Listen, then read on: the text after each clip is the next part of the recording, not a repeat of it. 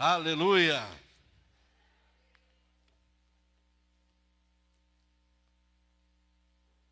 O Senhor é muito bom, né, querido?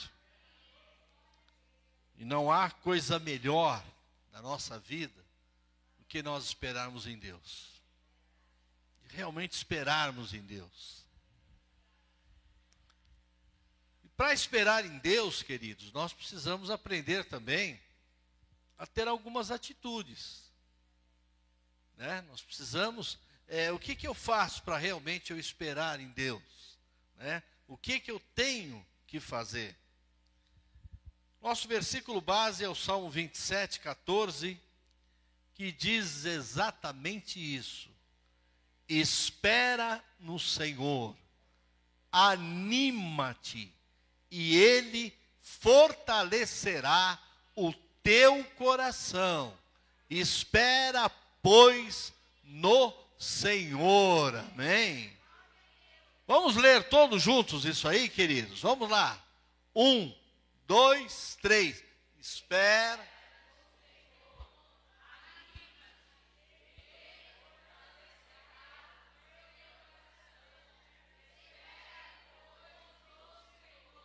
Agora lê isso para alguém, olha para o irmão que está do teu lado e lê isso para ele agora.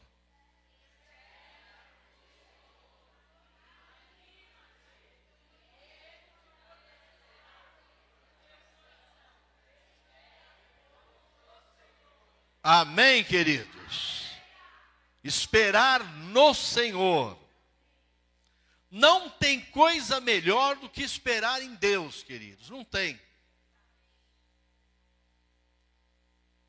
Às vezes nós esperamos no ser humano e nos decepcionamos. Mas quando nós esperamos em Deus, não há nada melhor na nossa vida. E a palavra esperar é igual a contar com alguma coisa, com alguém, com alguma situação. Isto é esperar. E o primeiro ponto que eu coloco aqui é que quem espera em Deus tem esperança. A pessoa ela só não tem esperança se ela não tiver esperando em Deus. Por mais difícil que seja o que ela tem passado. A gente ouve muito e ouve muito isso na parte médica, eles dizem assim: se tiver 1% de chance, nós vamos trabalhar em cima deste 1%. E glória a Deus, porque se nós fizermos isso na nossa vida também, o nosso 1%, que parece ser tão pouco, ele vai se transformar em 100%. Amém? Então, quem espera em Deus tem esperança, é perseverante quanto ao futuro. Nós sabemos que a Bíblia diz que o dia de amanhã pertence a Deus. Então, se pertence a Deus, nós sabemos, a Bíblia diz que Ele tem o melhor desta terra para cada um de nós. Ele tem reservado isso.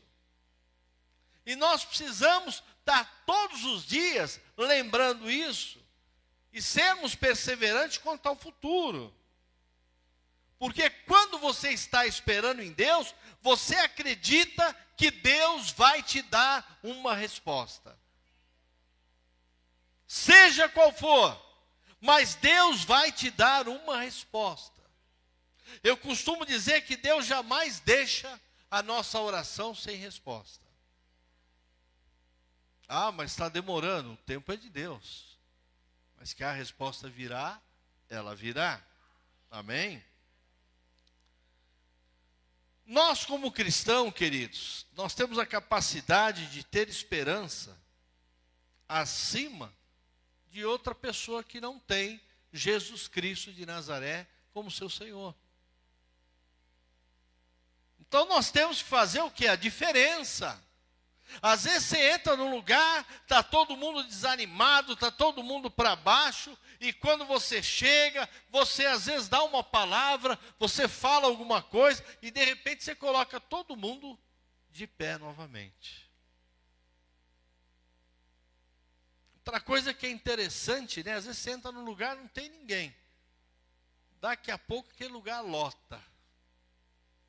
Porque nós temos que fazer a diferença, queridos.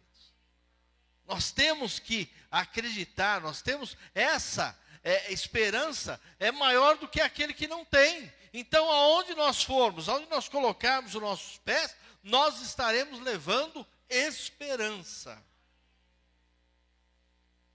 Então, por exemplo, o. Esqueci o nome de novo aqui, Fagner. Do Lucas, empreiteiro. Aí ele está fazendo uma grande obra lá no, no, no Grajaú, né? Uma parte da igreja lá, ele já fez lá também. E agora ele está construindo um prédio lá, que é da irmã do apóstolo Alaim. Prédio de três andares lá. E ele está assim meio encantado. Eu, apóstolo Alain falou assim: olha, pai, o, o Lucas ainda não é evangélico. Mas nós já temos orado muito por ele, porque a conduta dele é como se fosse. Aí ele veio aqui, a primeira vez que eu vi ele eu já dei uma palavra para ele. Ele fala assim: não é à toa que Deus está te pondo no meio só de evangélicos. Falei, porque Deus tem promessa para a tua vida. Ele abaixou a cabeça e falou assim: Eu creio e eu sei disso também. Então, nós temos que fazer a diferença, queridos. É lógico que eu vou, nós vamos ter um tratamento profissional aqui, mas nós não podemos esquecer de que nosso grande objetivo, como tem sido lá o pessoal do Granjaú, nosso aqui, é que esse empreiteiro realmente venha aceitar Jesus. Porque Deus tem colocado ele no meio de pessoas que estão dizendo para eles a mesma coisa o tempo todo. Por quê? Porque nós temos esperança, queridos. Não é que nós somos melhor do que ninguém, não. E quem se acha melhor do que alguém, pode ter certeza que é o pior de todos. O pior de todos. Né? E, e o que é interessante, porque quando nós temos esperança, ela nos remete para o mundo espiritual.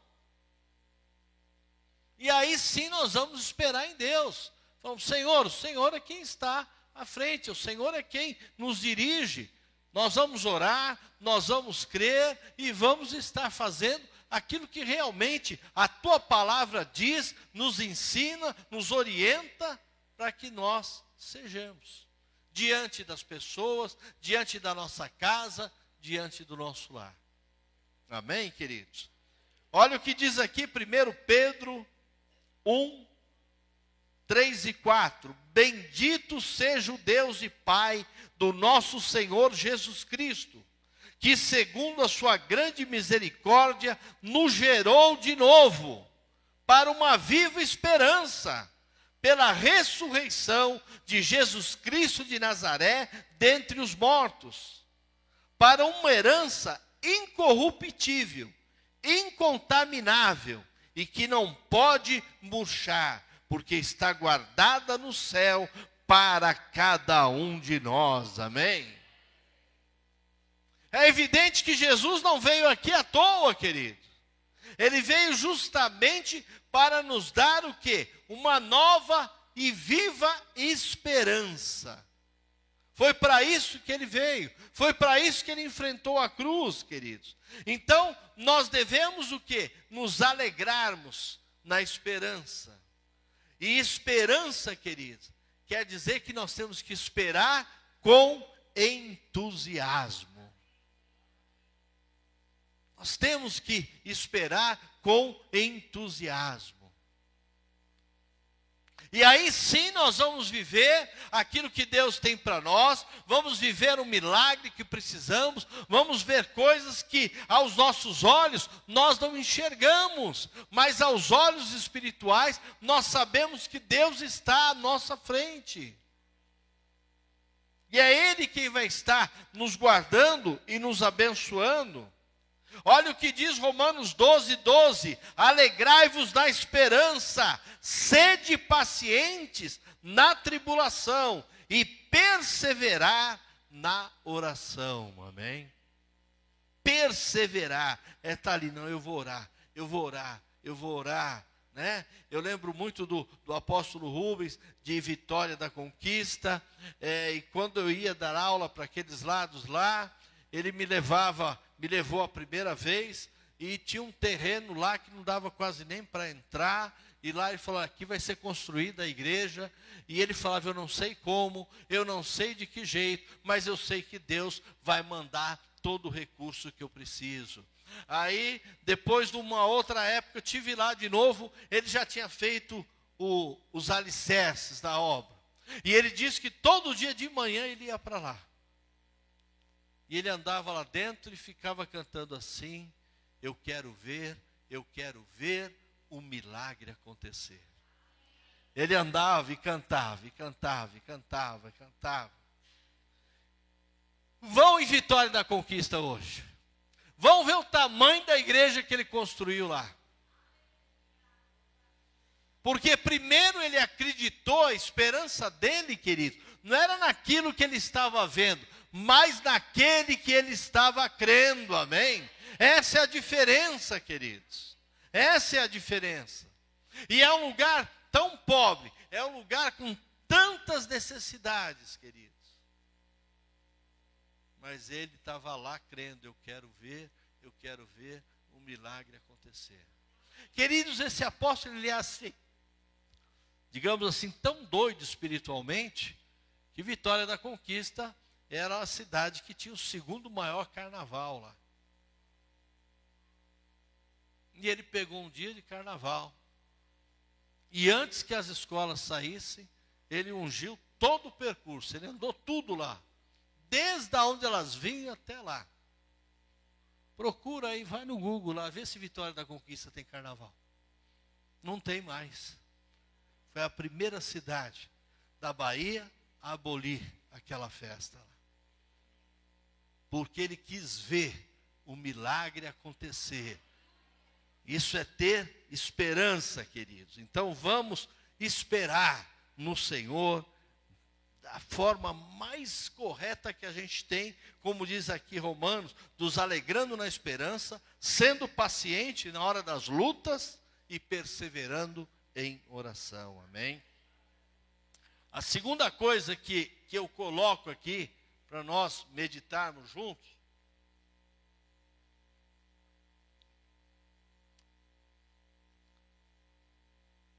eu coloco aqui, vai ter que ter paciência. Nós precisamos ter paciência. Não adianta. Você já viu? Você vai numa consulta médica, aí marcado para você lá 11 e meia. Você chega lá, 11 horas, 11 15 senta. Dá 11 e meia, dá meio-dia, meio-dia e meia.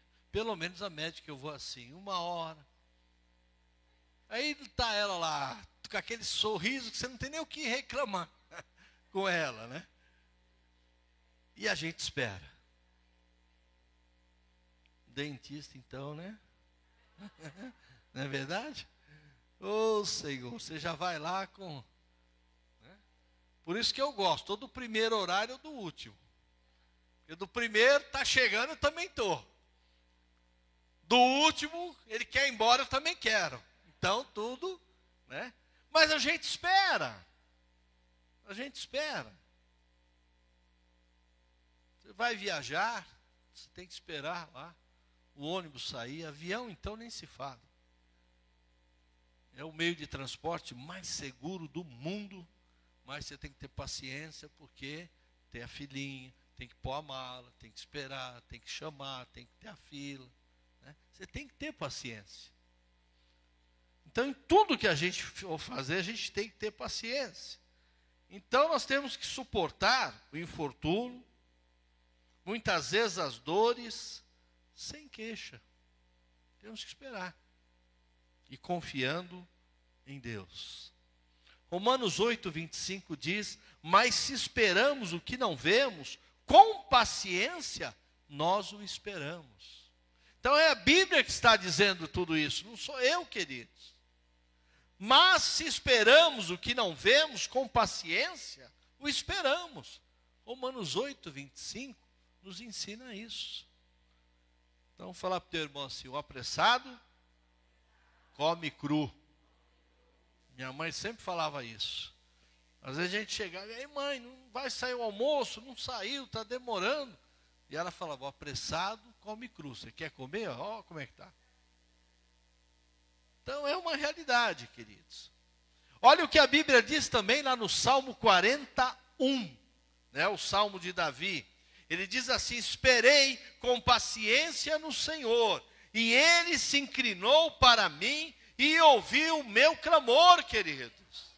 Então, se eu espero com paciência no Senhor, diz que ele vai se inclinar, ele vai ouvir o meu clamor, e depois você continuando, você vai ver como é lindo esse salmo que Deus faz. Então é isso que nós precisamos, queridos, nos alimentarmos agora. Paciência, queridos, ela traz o que? O equilíbrio. E o equilíbrio é o contrário da ansiedade. Quem é ansioso não tem paciência. É o contrário. E às vezes, mesmo com a sua ansiedade, com aquele afobamento, aquela coisa toda, você é obrigado a esperar. Não tem jeito.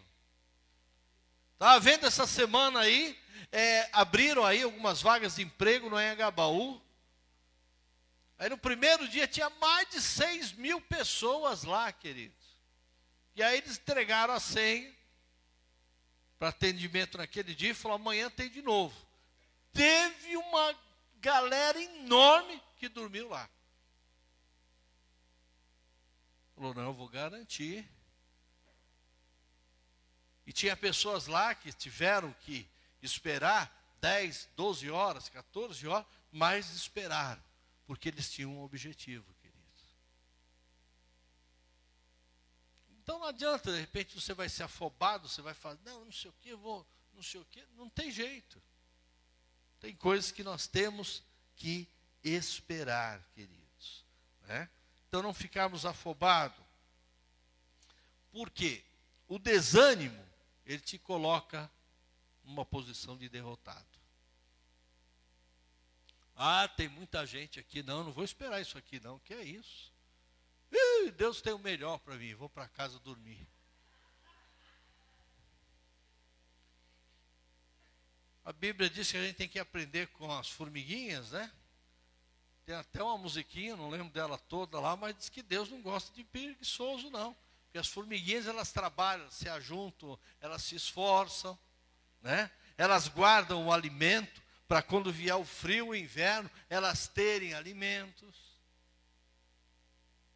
Então, infelizmente, queridos, é, a pessoa, quando ela deixa o desânimo entrar na vida dela, ela se torna uma derrotada.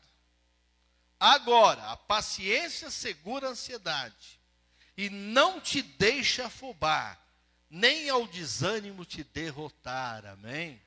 Se você tiver paciência, você não vai ficar afobado, você não vai ficar desanimado, mas você vai ser um vencedor.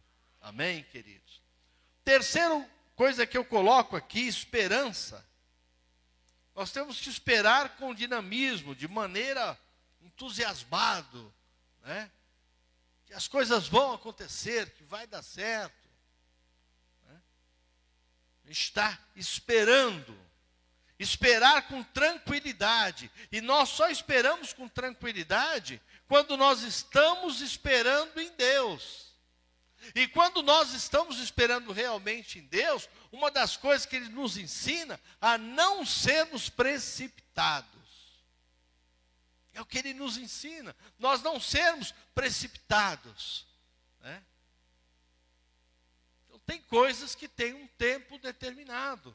Tem coisas que você tem que esperar. Né? Eu não lembro bem, mas eu acho que é jabuticabeira, que leva, a primeira vez que ela dá o fruto, leva não sei quantos anos. Mas são muitos. Tem ninguém aí que nunca plantou uma jabuticaba? Não. Dez anos, queridos, para dar primeiro fruto dela. Depois ela começa a dar todo ano. Mas você tem que esperar primeiro o quê? Dez anos. Então, quer dizer, é, é, né? então a gente começa a aprender a não ser precipitado. Ainda não inventaram uma forma dela produzir mais rapidamente. E aí você pode perguntar assim, mas como é que eu sei que eu não sou precipitado? Então eu te dar dois princípios aqui na Bíblia. 1 Coríntios 14, 33. Porque Deus não é Deus de confusão, senão de paz, como em todas as igrejas dos santos. Queridos, é interessante, né? A gente às vezes vê esses quebras-quebras aí, nós vimos essa semana aí na, na parte de trem, pessoal quebrando, quebrando as, as catracas e as grades tudo mais. Sabe por quê? Porque de repente as pessoas têm um lá que ele cansou de esperar, e ele é precipitado, e ele começa o quê? Vamos lá, vamos derrubar isso aqui. E sempre vai ter alguém que vai falar, vamos derrubar. Aí o outro, vamos derrubar. E daqui a pouco estão derrubando tudo, querido. E por isso que Deus diz, porque Deus não é Deus de confusão, senão de paz, como em todas as igrejas dos santos. E o segundo princípio está lá em Colossenses 3,15. E a paz de Deus, para a qual também foste chamados em um corpo, domine em vossos corações e seja agradecido. Amém? Essas são as duas situações, queridos, né? São as duas situações.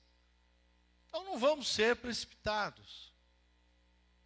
Ah, mas as pessoas estão que não aguentam mais. Então, infelizmente, você não aguenta mais. Então fica só esperando o ônibus da morte passar e te levar. É, não aguento mais, não tem mais, não dá, não Eu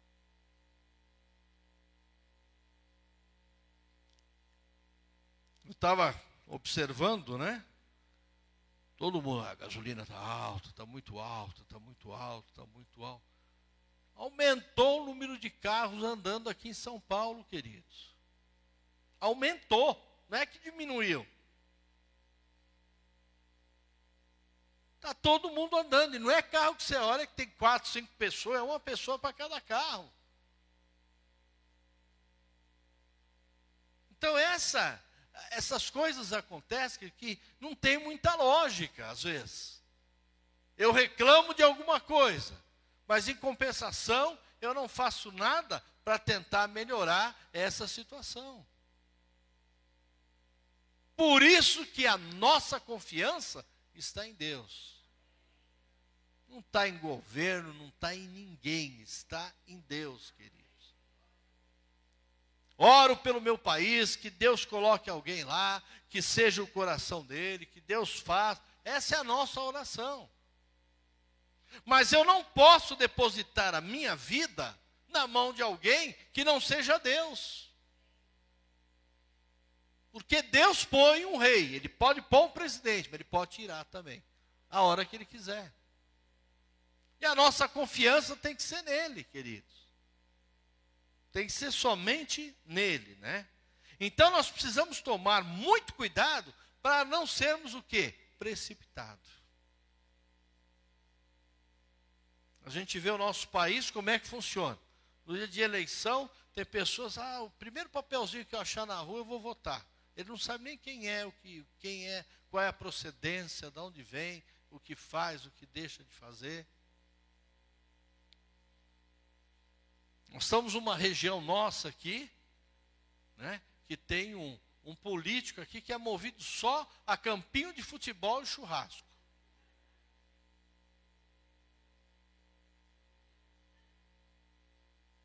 O sobrenome dele é leite, mas devia ser cachaça, viu, gente? Aquele homem bebe que só, viu? Misericórdia. Viu? E o povo está feliz. Volta, depois não tem isso, falta aquilo, aquilo outro, tal. Vai lá tentar falar com ele para ver se você consegue.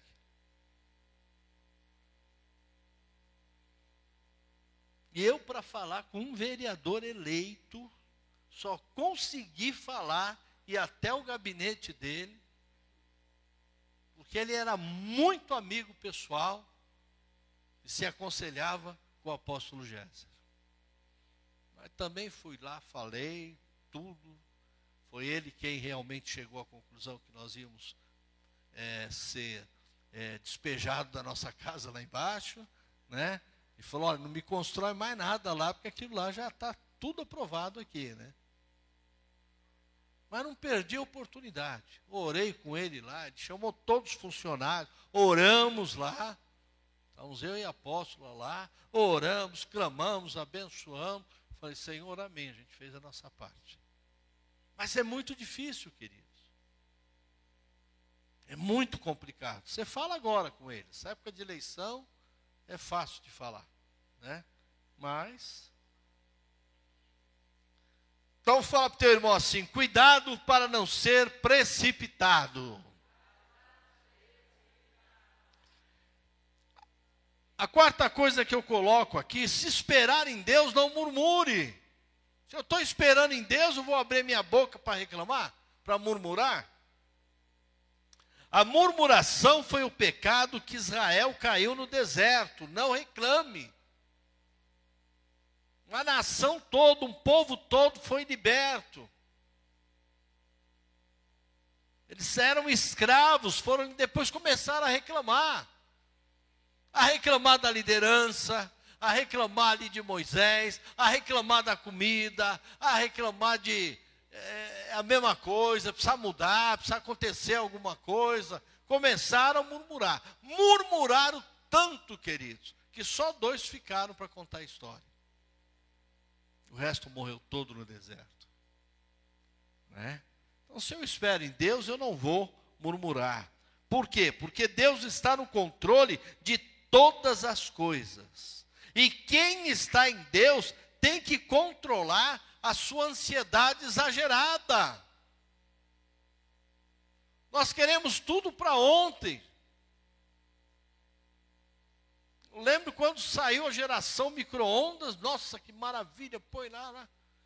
Agora é a iFry. Opa!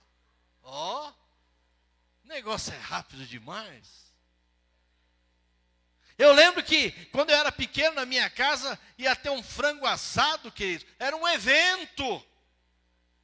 A gente ficava olhando lá toda hora, lá no, no, no, forno, no forno lá, e vendo a penosa ir ali assando, né? Agora você coloca na air fry, daqui 20 minutos você tira, opa, está pronto o negócio. Ajuda, ajuda muito. Mas Deus muitas vezes quer que você espere. Você imagina, você preparou tudo, pôs na airfryer, acabou a luz. Deus falou, eu falei que eu ia te fazer esperar, né? Eu falei que ia fazer você esperar, né? Queridos, nós temos que controlar o excesso de ansiedade. A ansiedade produz um impacto no cérebro de deformações envenena o seu pensamento e inibe até o teu raciocínio. Às vezes você está tão ansioso que você começa a fazer o quê? Besteira. E uma atrás da outra. Por isso que é bom, às vezes, quando você começou o teu dia e as coisas começaram a não dar certo, você dá uma parada, respirar fundo e ver exatamente o que está acontecendo. Né? Mesmo que você, às vezes, fala, mas eu faço isso é, há 10 anos, eu faço isso há 5 anos, eu faço a mesma coisa. Como é que aconteceu isso? Justamente por quê? Porque às vezes a gente está ansioso com alguma coisa. Né? E isso vai ter um impacto aonde? Na nossa mente. Envenena os nossos pensamentos. Nós não vamos ter o raciocínio que a gente precisa ter. Amém? 1 Pedro 5,7 diz: lançando sobre ele toda a vossa ansiedade, porque ele tem cuidado de vós. Está ansioso, Senhor? Vou colocar nas tuas mãos, porque eu sei que eu não vou conseguir fazer absolutamente nada. Não vou conseguir mudar essa história, essa situação. Porque a Bíblia diz, quer dizer, eu lanço sobre ele a minha ansiedade, porque é ele que está cuidando de mim. Eu estou esperando nele. Amém, queridos? A quinta coisa que eu coloco aqui é aprender a ter fé. Tem que crer que Deus tem o poder de dar solução para tudo, queridos. Muitas vezes nós não queremos, nós queremos nós darmos a solução. Na realidade, quem tem solução para tudo é Deus. No livro de 1 João 5,4 diz assim: Porque todo que é nascido de Deus vence o mundo, e esta é a vitória que vence o mundo, a nossa fé. Mateus 9, 23, Jesus diz: Se tu podes crer, tudo é possível ao que crer, amém? Jesus que diz isso, queridos. Então nós precisamos caminhar nessa fé, nessa certeza, e a cada dia, Senhor, pedir ao Senhor: Senhor, aumenta a minha fé.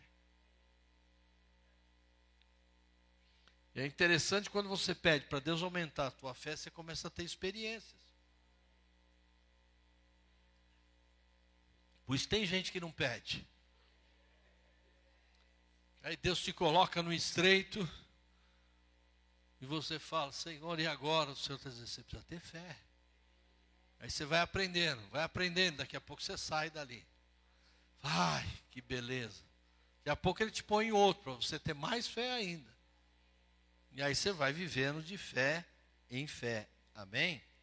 Outra coisa, queridos, aqui um outro ponto. Quem espera em Deus tem que ter ânimo forte, ser positivo, ser alegre, seguir sempre para frente. Eu costumo dizer: quem anda para trás é caranguejo.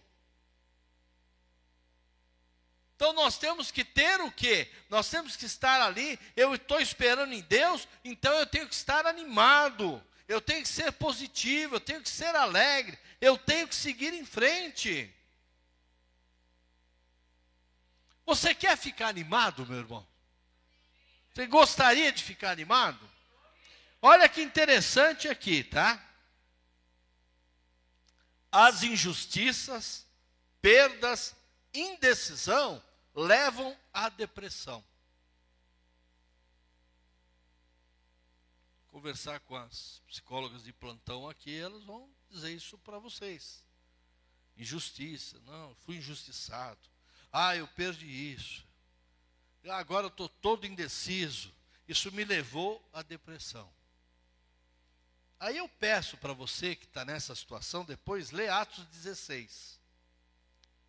Principalmente o 25. Havia dois homens de Deus presos. Já tinham apanhado, já tinham, sabe? E sabe por que, que eles foram presos? Porque eles estavam falando de Jesus. Tem gente que fala, por isso que eu fico quieto, não falo, né? As pessoas têm medo, né? Eles estavam falando de Jesus. E ele estava agora preso, e a Bíblia diz que eles cantavam e oravam ao Senhor animados, queridos. Então, por que, que você anda assim, ó? Além do perigo de você cair e bater a cabeça, né? Você vai indo, vai indo. A gente vê que da Bíblia ela vai nos dando exemplos. Nós vemos aqui Paulo e Silas, eles cantavam animados ao Senhor, queridos. Por isso eu quero te dizer, quando você canta, o Senhor traz refrigério sobre a sua vida. Então cante e ore, e o Espírito Santo vai te renovar e vai te dar um novo ânimo, queridos. É o que diz Filipenses 4:8. Então, se nós temos a solução, né? Não tem coisa melhor do que você estar louvando ali. Que nem agora nós estamos na geração daquela irmã que se converteu agora, chamada Alexia. Não sei se vocês já ouviram falar dela. Você chega para ela e fala: Minha filha, playlist de louvor e adoração para momentos de oração. Ela toca o dia todinho sem reclamar, querido. E você está ali, Você entra ali, você está ouvindo louvor, você está se alimentando. É para isso que serve. O pessoal pode estar tá usando para outras coisas. Mas nós vamos usar para aquilo que nos dá ânimo, nos dá esperança. É isso que nós precisamos fazer, queridos. Ocupe a tua mente com coisas boas. Abre para mim aí 2 Coríntios 7,15. Eu não tinha pedido, mas só para a gente ler aqui.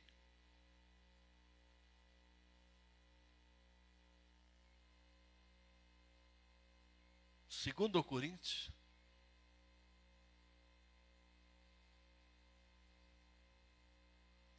O que que nós precisamos estar lembrando, termos esperança, queridos? Diz assim: "E o seu entranhável afeto para convosco é mais abundante, lembrando-se da obediência de vós todos e de como recebestes com temor e tremor, queridos. Quer dizer, quando eu estou ali, né? Quando eu estou ali buscando de Deus, eu vou ocupar minha mente com o quê? Com as coisas boas que Deus fez na minha vida. Fez em mim. Então, queridos, nós temos que sair de perto de pessoas que são pessimistas. Pessoas que só é pessimista. Ah, isso não vai dar certo, isso não vai dar certo. Fora, sai, deixa do lado. Né? Pessoas que falam demais. Ou no nosso popular português, pessoas linguarudas. Se afasta dessas pessoas, queridos. Pessoas que são o quê? Fofoqueiros. E a Bíblia diz que esses não entram no céu. Então, se não entra no céu, não quero junto de mim, ué. Eu quero sim me lembrar daquilo que me traz esperança todos os dias. E eu só consigo isso quando eu olho que eu recebi com temor e tremor, que eu lembrei de ser obediente a Ele. Aí sim as coisas começam a mudar. Fala para quem está do teu lado. Pior que tem gente que não aprende.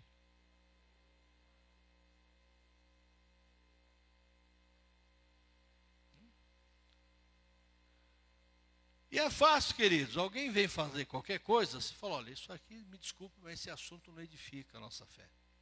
Não vai melhorar a nossa fé. Então vão, vão mudar o rumo dessa prosa aqui, vão? Mas tem gente que abre o ouvido lá, queridos, né? Como se fosse pinico, privada, só recebe coisa ruim, mas a pessoa está lá. Cuidar da vida da gente já é difícil, é ficar cuidando da vida dos outros. Ainda colocando na gazeta do povo ainda. Não tem sentido.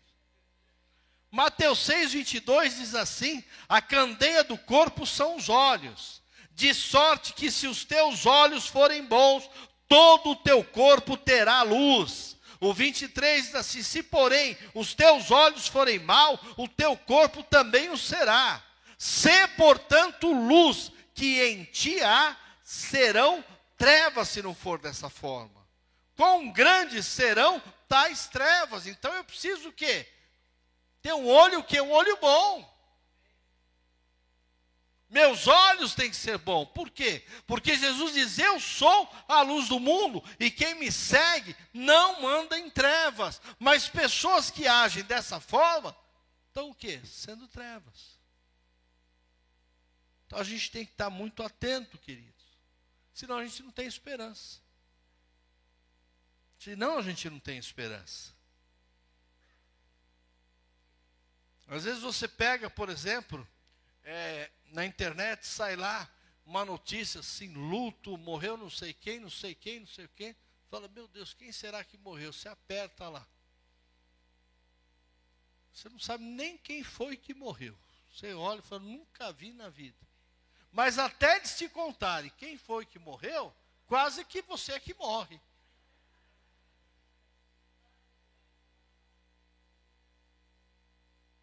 E aí você olha lá, esse pessoal tem não sei quantos mil seguidores, tem não sei quantos não sei o quê.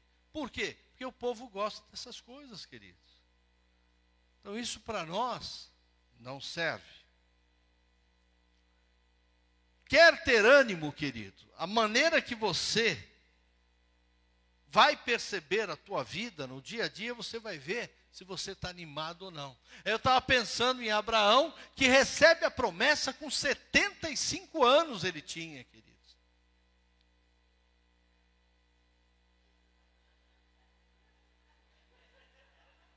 E Deus ainda diz para ele: Ó, tu vai ser pai.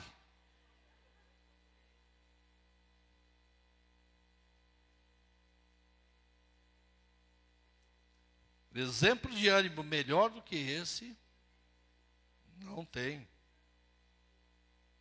E depois que ele recebe a promessa, que ele espera mais 25 anos para ela acontecer. Então ele estava com 100 anos, quando a promessa foi cumprida. Nós temos alguém aqui que está com 100 anos já ou não? Se tiver, fica firme aí, porque a promessa vai ser cumprida. Mas hoje o que a gente vê, queridos, a gente vê a juventude aí sem esperança nenhuma. A juventude morrendo, se matando, se entregando às drogas, se entregando a tantas coisas aí. Estão se autodestruindo, mas não conseguem enxergar que é preciso mudar a sua posição com relação à vida, queridos. Põe para nós aí Romanos 4, 18. A história de Abraão está lá em Gênesis 12, tá bom? Depois, se quiser dar uma lidinha lá, aí você vai ver, puxa, esse homem teve ânimo com toda a luta que ele passou. Hein? Romanos 4, 18. O qual, em esperança, creu a esperança que seria feito pai de muitas nações, conforme o que lhe fora dito. Assim será a tua descendência, queridos.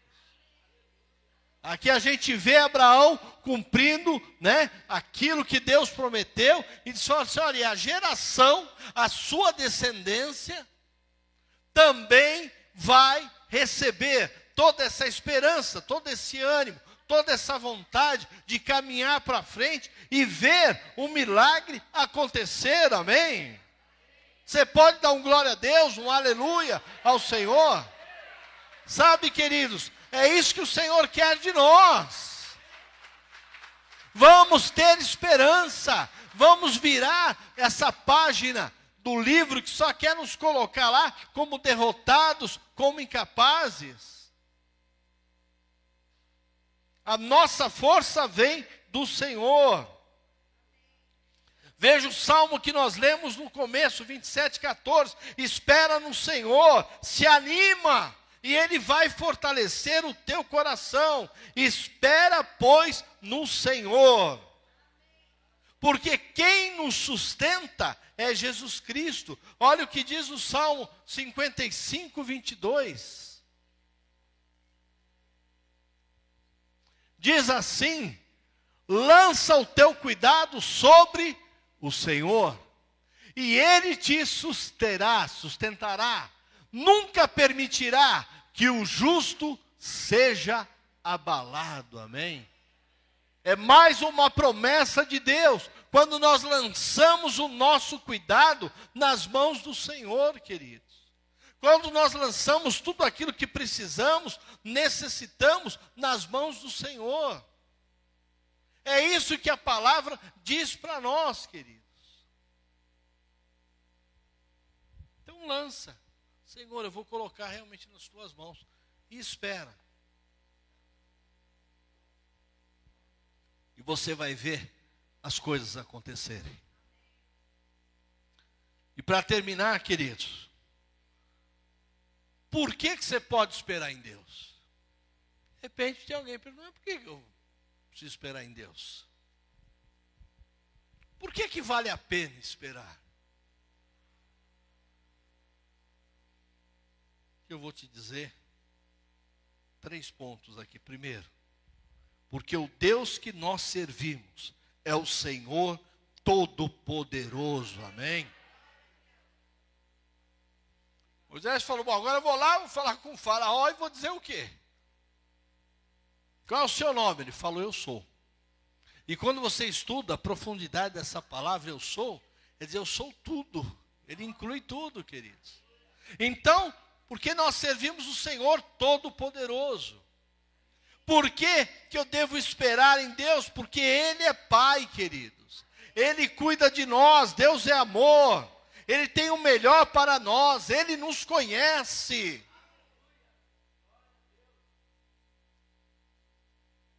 A gente vê às vezes pessoas dizendo, puxa, conheço pessoa há tantos anos, mas na realidade eu não conheço. Mas Deus conhece. Deus conhece a todos nós, queridos. Um outro ponto, porque Deus é um Deus fiel, queridos. Mesmo se nós formos infiéis, ele permanece fiel. Ele é um Deus fiel, queridos. E aí, antes de nós orarmos, nós podemos olhar para Davi, diante dos seus problemas, ele ergue a voz dele. Essa história está lá em 1 Samuel, capítulo 30. E a Bíblia diz que Davi chorou com toda aquela situação. Todo o seu acampamento tinha sido queimado, tinham levado tudo que eles tinham, inclusive as mulheres e as crianças. A Bíblia diz que Davi se angustiou, queridos, diante daquela situação. Primeiro, porque as pessoas queriam achar um culpado. Falaram, não, o culpado é o Davi. Então vamos acabar com a vida dele. E a Bíblia diz que ele pega e ele se reanima no Senhor, seu Deus. Então, quando nós precisarmos ter esperança, nós precisamos nos reanimar no Senhor nosso Deus. E depois que ele se reanimou, o que, que ele fez? Agora eu vou consultar Deus. O que, que eu devo fazer? E aí Deus deu a resposta para ele, dizendo: Davi, pode pegar todos esses homens, pode ir atrás, porque você vai recuperar tudo aquilo que lhe foi roubado todas as mulheres, todas as crianças, todo o acampamento. E tem mais, Davi, você ainda vai trazer o despojo que não vai ficar na mão deles. Por quê, queridos? Porque ele esperou em Deus. Porque quando ele estava sendo acusado, normalmente quando alguém é acusado, a primeira coisa que a pessoa faz é se defender. E não foi isso que Davi fez. As pessoas falam, não, vamos matar o Davi, ele é culpado. Matou o Davi aí, resolveu o problema? Não. Ia continuar do mesmo jeito. E é lógico que ele, como homem, ele ficou muito triste. Falou, puxa, assim como levaram filhos e mulheres deles, também levaram a minha família também. Eles levaram tudo. E às vezes nós olhamos só para o nosso lado. Mas ele se reanimou em Deus. Quando ele estava forte de novo, ele falou: Agora eu vou orar e Deus vai dizer o que, que nós vamos fazer. Que a nossa esperança está em Deus. E ele foi vitorioso, queridos. 1 Samuel capítulo 30, todinho, narra essa história aí. Então é disso que nós precisamos alimentar nossa mente, queridos. É disso que nós precisamos principalmente nesses tempos em que está tudo tão complicado, né?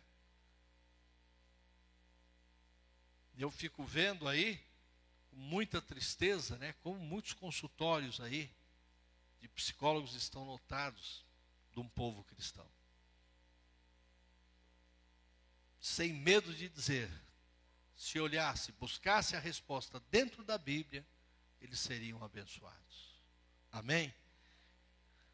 Vamos ficar de pé, queridos.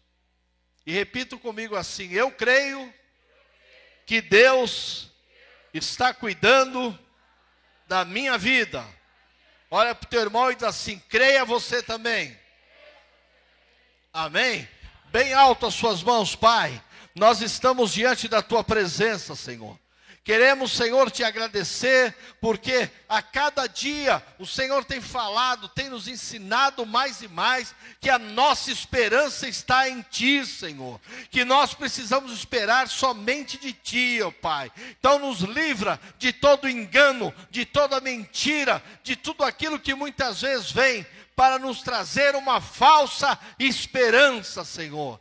Pois, como diz a tua Bíblia, o Senhor mesmo falou que tudo é possível para aquele que crê, e para ti, Senhor, não existe nada que seria impossível. Então eu peço agora, Senhor, no nome de Jesus Cristo de Nazaré, que o Senhor venha visitar cada uma dessas vidas que aqui estão, daqueles que estão nos assistindo aí, Senhor, online, que possam ser agraciados, possam ser fortalecidos, e a palavra que Deus nos dá hoje, resumindo, é: vamos levantar vamos andar, vamos crer, vamos viver os milagres que Deus tem reservado para todos aqueles que confiam e têm esperança em Ti, ó Pai. Então, Senhor, dai ânimo àquele que está desanimado, dai força para aquele que está se sentindo fraco, ó Pai. E para isso, basta apenas que a gente tome a nossa decisão. Eu creio, eu creio, eu creio que Deus está cuidando de mim,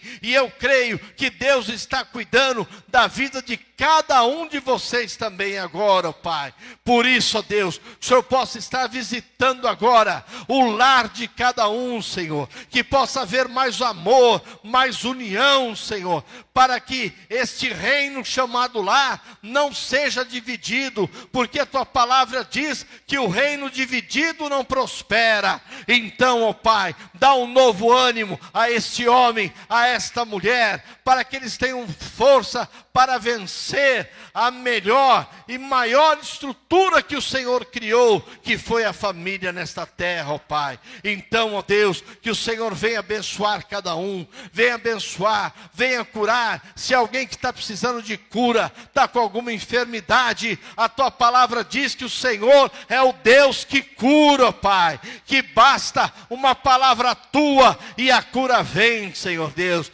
Então, ó Pai, nós pedimos que o Senhor dê ordem aos seus anjos, anjos específicos, para curar e abençoar cada área, Senhor, da vida de cada um dos nossos irmãos. É o que nós te pedimos agora, crendo no poder que há da tua palavra, no nome de Jesus Cristo de Nazaré. Amém e amém, Jesus.